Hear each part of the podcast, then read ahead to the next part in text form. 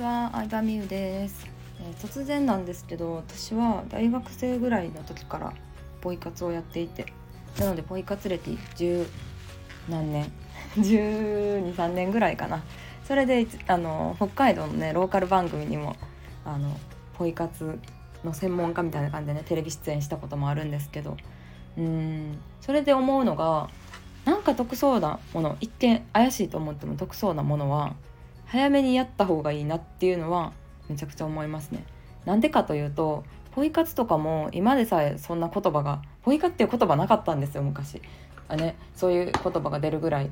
メジャーな副業とか節約とかでメジャーになってますけどうーんあの最初ってさポイ活自体ポイントサイトお小遣いサイト自体もさ会員を集めていかなあかんやん運営していくためにはなので広告費として赤字になってもいいぐらいのすごい好待遇をしてくれるんですよね最初って。でだんだんメンバーが集まってきたらうーんだんだんやっぱり解約はしていっちゃうんですよね。まさにそれと同じ状況っていうのが楽天経済圏楽天ポイントってすごいたまりやすくてねすごいですよね。私もちょっと今年なんか楽天の良さ分かってなくてちょっと最近まで。なんか最近さこうさ両学長の YouTube 大学とか見てるとさ楽天経済圏がいいとか言ってそれに伴ってさ同じようなこと言ってる人が多くなってえ楽天楽天カードメインで使おうかなと思って結構使ってようにしたらめっちゃポイント貯まって今まで何やってたんやろって感じだったんですけど、うん、でも楽天もこう YouTuber とかがさ紹介したりするとみんなが良さに気づいて会員が増えるとやっぱだんだん解約してってるんですよね。うん、ルールがなんルールね作るのはそのね運営側になるのでそのルールに従うほかないんですけど私たちは。なのでなんかこれいいなと思ったら本当に早めにやった方がいいなって思います。うん、私ちょっと思ってるのが SPG カードってあるじゃないですか私もそれはなんかずっと前から存在してたんですよ最近作ったんですよ SPG カードはあの年会費が3万5,000円ぐらいするんですけどでも更新のたびに高級ホテル1泊できるっていうのをもらえてほぼあのただみたいな感じ年会費がただ。だから旅行が好きな人にはおすすめって感じかな。旅行が好きじゃない人には何にお金払ってんねんって感じになるから年1回記念日とかで高級ホテル泊まったり飛行機乗ったりする人はマイルも上限なしで交換できるんで。SPG カードは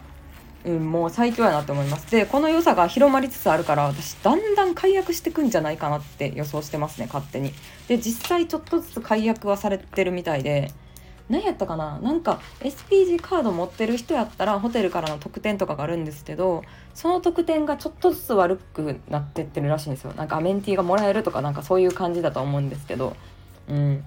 で悪くなっていくんじゃないかなって思うんでもし興味あるなら、まあ、早めにやった方がいいかなと思いますね。であの私も紹介できるんであの興味ある人はそうやなインスタから連絡してもらうのが一番いいかな。インスタ DM から招待アドレスを送ることができて紹介で入る方がいいので、まあ、別に紹介をしたくて今回の音声を取ったわけではないんですけどうんとあとはまあアナ有名なところで言うとアナとか JAL のポイントマイル制ですね。マイルもうん。なんか昔の方が貯めやすかったっていうのがあったりとかうんマイルで航空券を無料で取れるっていうのが広まりすぎちゃったので、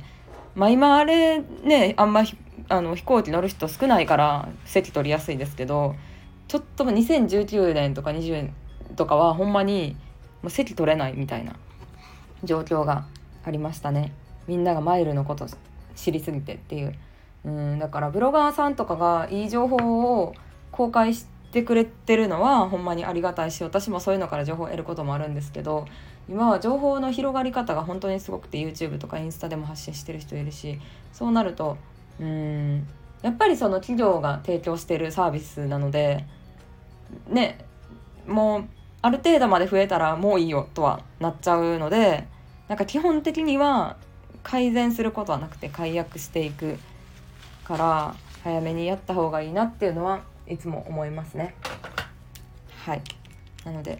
なんか今個人的におすすめのま SPG かな。でもなんかその楽天経済圏をね推してる人がすごく多いですけど楽天経済圏以外にもなんかねサービスはまとめた方がいいですよね。利 D ポイントみたいなやつとか。私ドコモじゃないんでちょっとよくわかんないんですけど PayPay とか。あ PayPay とかもやっぱ早めにあのやった人の方がいろいろ得することはあったなって感じだし UberEats とかもそうですけどね。うん。なんか紹介のあのもらえるやつがよかったりとかはありましたけどそのねサービス自体があんまり知られてない時期に初めてかつ紹介してくれる人っていうのは結構ね会社からいい恩恵を受けることが多いので、まあ、もちろんそのサービスが絶対にね広まるとは限らんし初期すぎるともうあの誰にも知られないままになくなるっていうことももちろんゼロではないんですけどなんか株と一緒やなって思いますね。株だって株も人間関係も一緒やなって思う、うん、なんかいい時だけさ来る人ってさ嫌やん。でもさほんまに困ってる時に助けてくれた人やったりとか、うん、なんかそんな私自身も思うんですけど自分がまだ全然ブロガーとして有名でもなかったりとか全く売れてない時から見てくれてた人とかはほんまになんか嬉しいなありがたいなって思うしうんなんかいい時だけ行くっていうのがね一番ね 損しちゃいます高掴みしちゃいますけどね株とか仮想通貨とかもまさにそうですけどうんだからなんか見極める力見極める力あってもね100%当てるっていうのはもちろん無理ですけど見極める力を持つことがこれからは大事なんかなと思いました。はい、ということで今日もありがとうございました。バイバーイ。